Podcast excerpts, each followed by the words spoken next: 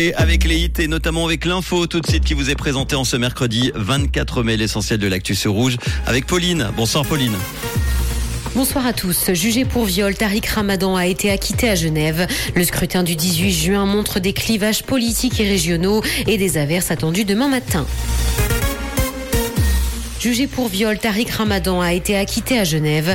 L'islamologue a donc été acquitté aujourd'hui puisque la Cour a estimé qu'il n'y avait pas suffisamment de preuves contre lui. Il était accusé d'avoir violé et contraint sexuellement une femme en octobre 2008. Il recevra par ailleurs environ 151 000 francs de la part de l'État de Genève en compensation de ses frais d'avocat. La partie plaignante a annoncé qu'elle allait faire appel.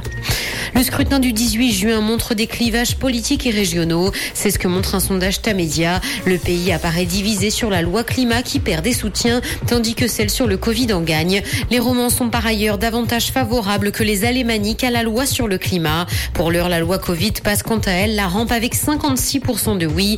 Les personnes qui y sont favorables estiment que la pandémie peut tout à fait revenir dans le pays.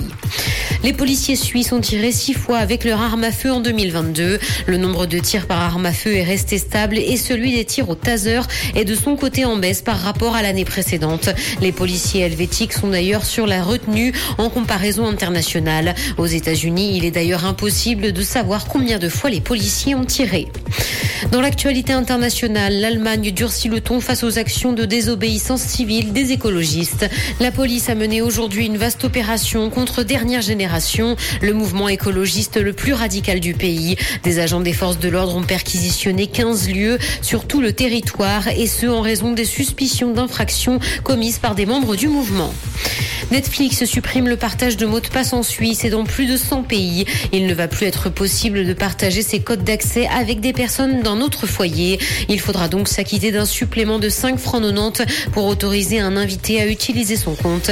En février, la plateforme avait indiqué que plus de 100 millions de foyers partagent leur compte, ce qui impacte évidemment ses rentrées d'argent. Aux États-Unis, le cas de Jonathan Majors met les plans de Marvel en péril. Sa performance dans Loki avait convaincu les producteurs d'en faire un personnage central dans un univers Marvel.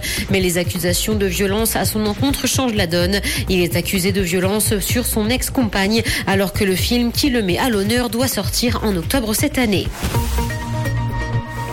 Le ciel sera couvert demain matin et des averses sont également attendues. Côté température, le mercure affichera 9 degrés à Nyon et Yverdon, ainsi que 10 à Lausanne et Carouge. Bonne soirée à tous sur Rouge.